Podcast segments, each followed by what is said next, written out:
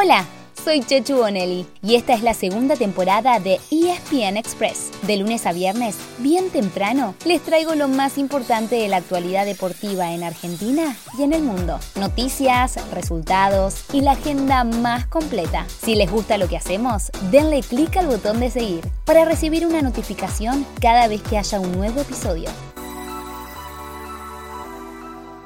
Vamos juntos ahí, mirá. Messi, hay que hacerle. Como lo hizo todo Pamplona, cinco goles de Lionel en lo que es una función histórica ¿eh? para el 10, para la selección argentina. Por supuesto, contemplando el rival, claro que sí, un amistoso.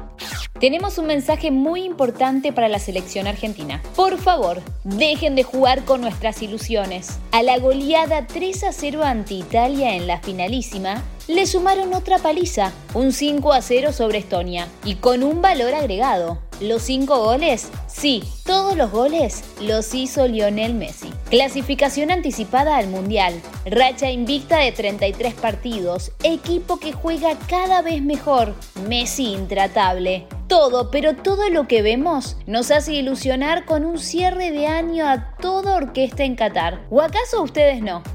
Hablando de Qatar, ayer se definió el último clasificado europeo. La plaza se la quedó Gales tras derrotar a Ucrania 1 a 0. Así, el equipo de Gareth Bale vuelve a la fase final de un mundial después de 64 años. La última vez que lo hizo fue en Suecia, 1958, donde llegó hasta cuartos de final. Esta vez se le tocará compartir grupo con Inglaterra, Irán y Estados Unidos.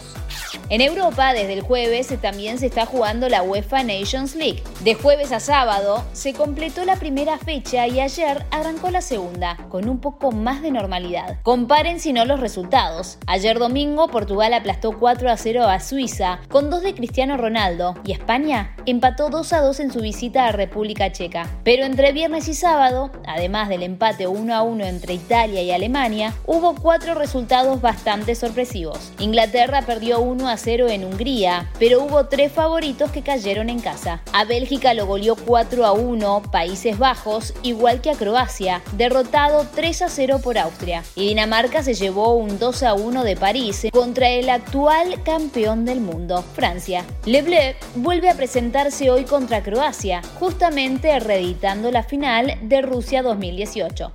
También comenzó el torneo de la Liga Profesional en casa. En la bombonera, Boca, el último campeón, derrotó a Arsenal, mientras que en Florencio Varela, River se trajo un punto de su visita a Defensa y Justicia. Además, hubo empate 1 a 1 en dos clásicos, el de La Plata entre Estudiantes y Gimnasia y en el choque entre San Lorenzo e Independiente. Y Racing venció 2 a 0 a Huracán. Hoy termina la primera fecha con Central Lanús a las 19 y Argentino Saldo Civi a las 21.30.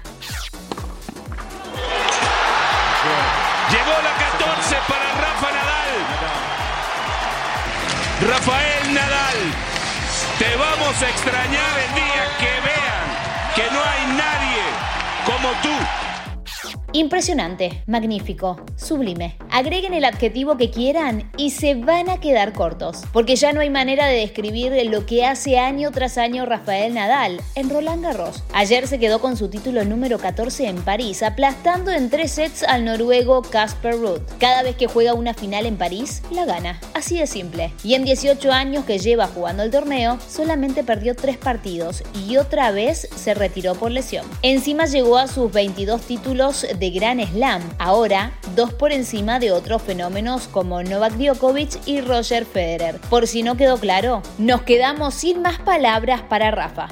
Antes de irnos, les dejamos un último dato sobre Roland Garros. Hubo dos argentinos que llegaron hasta el partido decisivo, pero ambos perdieron. Hablamos de Solana Sierra en juniors y de Gusti Fernández en tenis adaptado. Así llegamos al final de nuestro episodio de hoy. Soy Chechu Bonelli y de lunes a viernes, al comenzar el día, les cuento lo que pasó y lo que se viene en el mundo del deporte. Los espero en el próximo episodio con mucho más ESPN Express.